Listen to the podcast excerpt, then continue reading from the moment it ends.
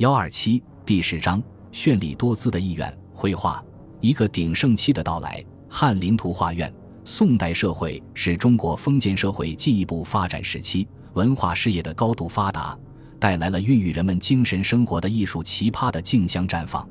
在宋代的艺术天地里，绘画、书法、乐舞和民间艺术在继承前代的基础上，得到了长足的发展。宋代的绘画是中国绘画史上的鼎盛时期，绘画上众多流派，大家辈出。风格多样，展现出多姿多彩的风貌。中国绘画有很长的历史，但作为官方设立的画院，始于五代后蜀。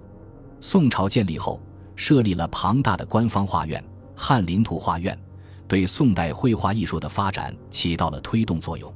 宋代绘画何以出现勃勃生机？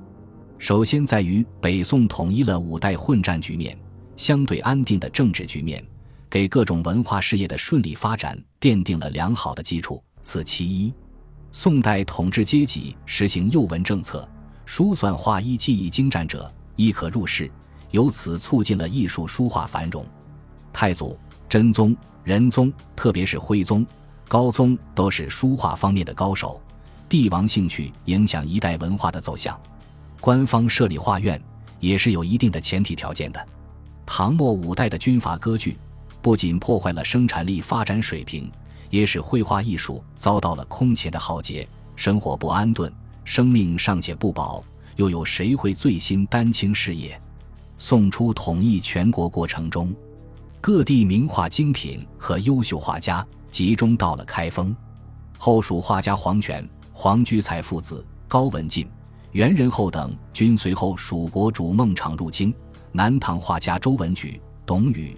董源、徐崇嗣等也随李后主北上至东京，加之中原地区久负盛名的画家郭忠恕、高义、王道真等，可以说开封成为当时全国画家云集地区。这些画家的到来，促进了宋代绘画艺术的发展，开封真正成为全国的绘画中心。太宗雍熙元年，成立了翰林图画院，简称画院。在画院供职的画师，其职称有代诏。知侯、易学、化学正、化学生、供奉等，皆依其绘画技艺高低而受不同的职位。画师的主要任务是供宫廷使用，有时也到别处作图画画，动经岁月未遣归院。因此可以说，这些画家是官府的职业画家。既然是职业画家，供宫廷使用，因而能进入画院的画师必须有较高的艺术成就。仅此还不够。如同科举考试一样，进入画院必须经过严格的考试。如真宗时在东京修玉清招应宫，下令招募天下的画工，应募者达三千多人，录取的只有一百多人。武宗元师法无道子，其用笔娴熟，形象动人，极富神韵，擅长图绘道教神话，因而得以入选。另一位画家张访尤善人物画像。他被录取后，画昭应宫三清殿的天女奏乐图。仁宗、神宗、徽宗朱棣无不喜欢丹青，徽宗尤甚。当时的画院四方应试者源源而来。画院的设立，其选拔和考试如同科举取士一样严格，但其职位和待遇远不能同文官相比。不仅待遇差，凡以艺进者，虽服妃子，不得配于。同是画院的画师，其出身不同，也有不同的名称和待遇。凡是大夫出身的称士流，从民间选入的称杂流，在画院学习时仍分士流、杂流，别其斋以居之。画师的升迁很有限，只是到了宣和时期，由于宋徽宗垂青丹青，画师们的地位才略有改变。独许书画院出职人佩瑜，在召见诸技艺师时。朱代诏美丽班，则画院为首，书院次之，如琴院、齐、玉、百工皆在下。这无疑对绘画的发展起到了重要影响。宋代的画院实则为宫廷画院，即为宫廷画院，这就要求网罗的画师在当时是一流的。宋代的画院实际上也真正做到了这一点。北宋画坛名家高文进、燕文贵、勾龙爽、崔白、高元亨。艾轩、董祥、王可逊、郭熙、马奔、王希孟、张择端等，在北宋诸朝都得到了相当重视。及至宋室南渡，尽管丢了半壁江山，又处处受金侵扰，但为了粉饰太平，画院不减徽宗之盛，同样网罗了不少的画家，如李唐、朱瑞、李端、苏汉臣、杨世贤等。高宗以后的南宋诸朝，有名的画家还有马兴祖、贾师古、李迪、毛毅、林春、刘松年、梁楷、楼观等。画院网罗的这么多画师，他们在画院的活动应该是有明确记载的。大致说来，画院的画师主要有以下几方面活动：一是领旨作画，画的内容多是忠奸善恶，以便统治者见解。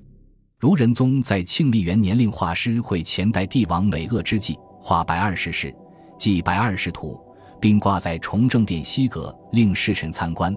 这就是观文见古图。很明显是为了垂鉴作用。此后，徽宗也让画师绘文武臣僚相于哲宗皇帝神庙御殿，突西宁元丰功臣于显摩阁。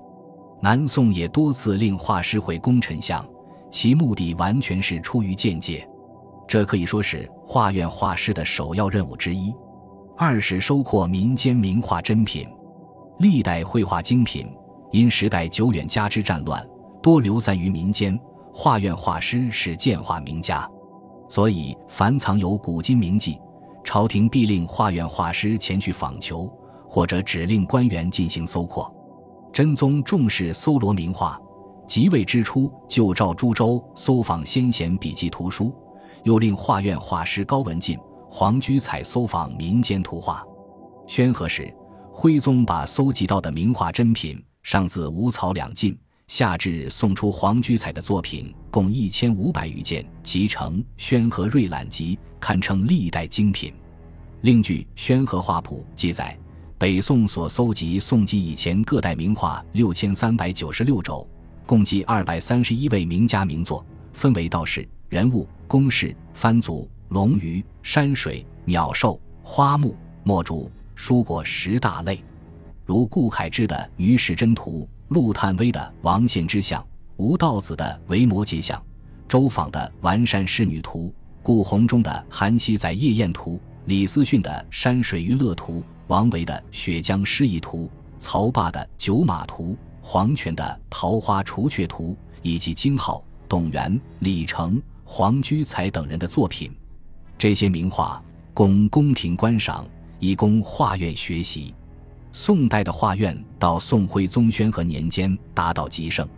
蔡涛在《铁围山丛谈》中说：“徽宗仕玩早已不凡，所事者独比燕丹青，图史设御而已。”徽宗对画院非常重视，他任命米芾为书画院博士，整顿和健全画院制度，提高画家的政治地位。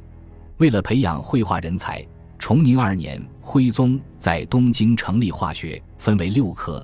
并规定入学考试条例，化学初至国子监，后并入翰林图画院，按太学三设法取士。据《宋史选举志》记载，可见化学生除学画之外，还要学习儒家经典，名义上是了解学生对绘画意境的体悟和掌握，实则是用儒学来控制学员的思想。在化学的管理上，宋设立学狱、学政、学录、学职各一人。具体负责化学的管理，进入化学的化学生是要经过考试的。考试的内容不仅涉及化学理论基础，也涉及诗学。余承的《迎窗丛说》记载，徽宗政和中建设化学，用太学法补四方化工，以古人诗句命题，不知强选几许人也。徽宗虽然在政治上是一个昏庸无能的皇帝，但在书画上颇有造诣，尤工花鸟画。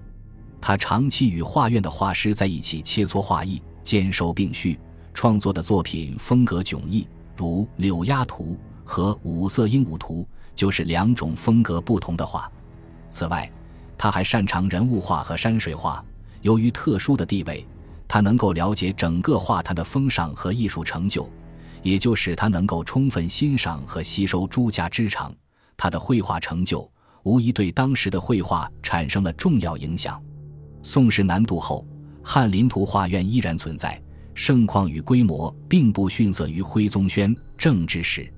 南宋的画院设于临安城东新开门外的富景园，网罗了大批的画家。